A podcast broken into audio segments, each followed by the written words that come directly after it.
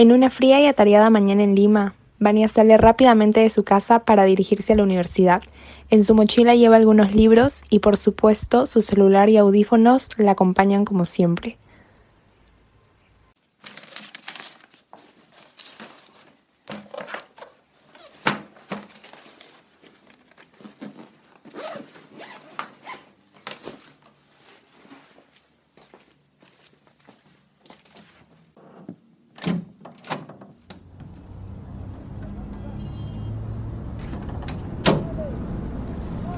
A ver, ¿qué vamos a escuchar hoy? Mm.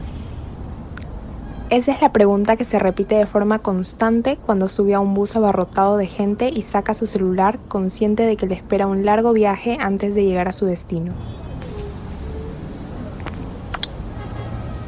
¡Hey, Vania! Vania mira a Alejandra con el rostro contrariado.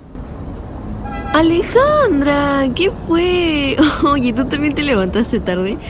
Pucha, y con este tráfico, ¿a qué hora vamos a llegar?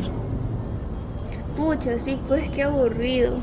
Oye, pero dime, ¿tú qué hacías ahí mirando tu celular? Parecías muy concentrada. no, sino que estoy buscando una playlist en Spotify para distraerme, pero no sé cuál elegir. Spotify. ¿Y por qué no pones la radio mejor? ¿La radio? ¿Quién todavía escucha radio en estas épocas? ¿Y por qué no? La radio como muchos otros medios han adaptado a los cambios tecnológicos, como en el caso de Vorterix. ¿Vorte qué? ¿Qué es eso? Se llama Vorterix y es una emisora de radio argentina. Incluso tienen una página web, hay un teatro, incluso también hacen conciertos. ¿Qué hablas? Oye, no, no tenía idea que existía algo así, ¿eh? A ver, voy a buscarlo ahorita en internet. Sí, es muy interesante. Mira, de hecho tengo acá un podcast. ¿Te gustaría escucharlo? En él hablan un poco más sobre la convergencia usando el ejemplo de Vortex. ¿Te parece? A ver... Ambas amigas compartieron audífonos y entonces...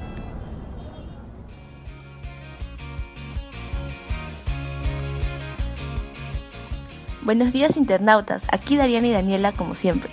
En el episodio de esta semana tocaremos un tema bastante interesante, que involucra muchos de los fenómenos que hoy en día se nos hacen cotidianos. Fenómenos que involucran sobre todo a la tecnología y a la forma en que ella ha ido modelando nuestras prácticas. Así es, estamos hablando de nada más y nada menos que de la convergencia.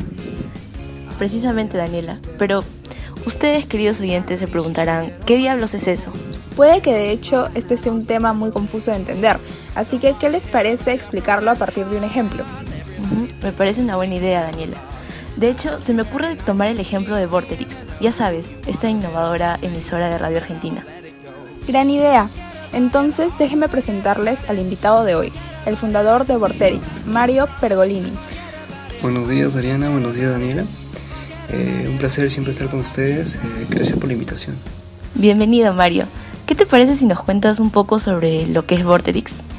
Eh, sí, claro, Dariana. Eh, bueno, Borderix es una emisora que surgió en el año 2012, el cual es un medio multiplataforma que propone novedosas respuestas en el cuadro eh, en cuanto a las estructuras del sistema de medios local. Por lo que tenemos entendido, Vorterix además también cuenta con una página web que es vorterix.com, con un teatro que es Teatro Vorterix, el estudio de edición, la grabación y también un estudio de televisión. Wow, ¿nos podrías explicar cómo funciona esto? Eh, claro, Ariana. Eh, lo que sucede con Vorterix es que el proceso es conocido como convergencia mediática. Un proceso en el que viejos y nuevos medios interaccionan a través eh, de múltiples plataformas. De hecho, este es un punto que sostiene la convergencia fuertemente. El paradigma de la convergencia contradice al de la interacción digital, ya que la interacción digital lo que dice es que los nuevos medios reemplazarán a los viejos. Pues sí, Ariana. Y bueno, amiga, no sé qué piensas tú, pero estoy del lado de la convergencia, ¿eh? pues yo también. El hecho de que los medios viejos y nuevos más bien interaccionen está bastante claro en la forma en la que se desenvuelve Vorterix. Eh, claro que sí, Dariana.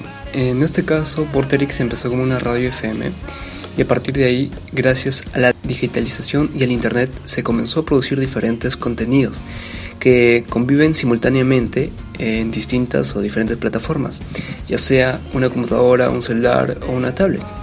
Sí, y es importante no olvidar que las nuevas necesidades de los usuarios consumidores también influyeron en la propuesta de Vorterix.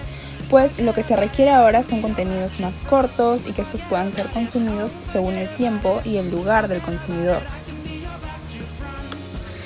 Exactamente Daniela, ya que mencionas a los usuarios, me parece importante resaltar el rol de las redes sociales en el caso de, de Vorterix, ya que estas son de suma importancia ya que son utilizadas como vías de promoción de contenidos y para la participación de la audiencia. Este proceso es conocido como cultura participativa, que también está ligado con el tema de convergencia. Eh, se asume que el consumo ha pasado de ser un proceso colectivo en donde el usuario dejó de ser un solo consumidor a un contribuyente. Entonces, Mario, la innovadora estrategia que presenta Vorterix permite una experiencia más completa, ¿verdad? Exacto, Ariana. Eh, a diferencia de, la, de, la, de, lo brindado por las redes tradicionales, lo que ofrecemos nos hace diferenciarnos de las otras emisoras. Muy interesante la plática de hoy, Mario. Sí, muchas gracias por acceder a la entrevista. No, muchas gracias a ustedes, siempre es un placer, un placer estar aquí. Eso es todo por hoy, internautas. Esperemos que les haya quedado claro la explicación sobre Vorterix y la convergencia. Hasta pronto.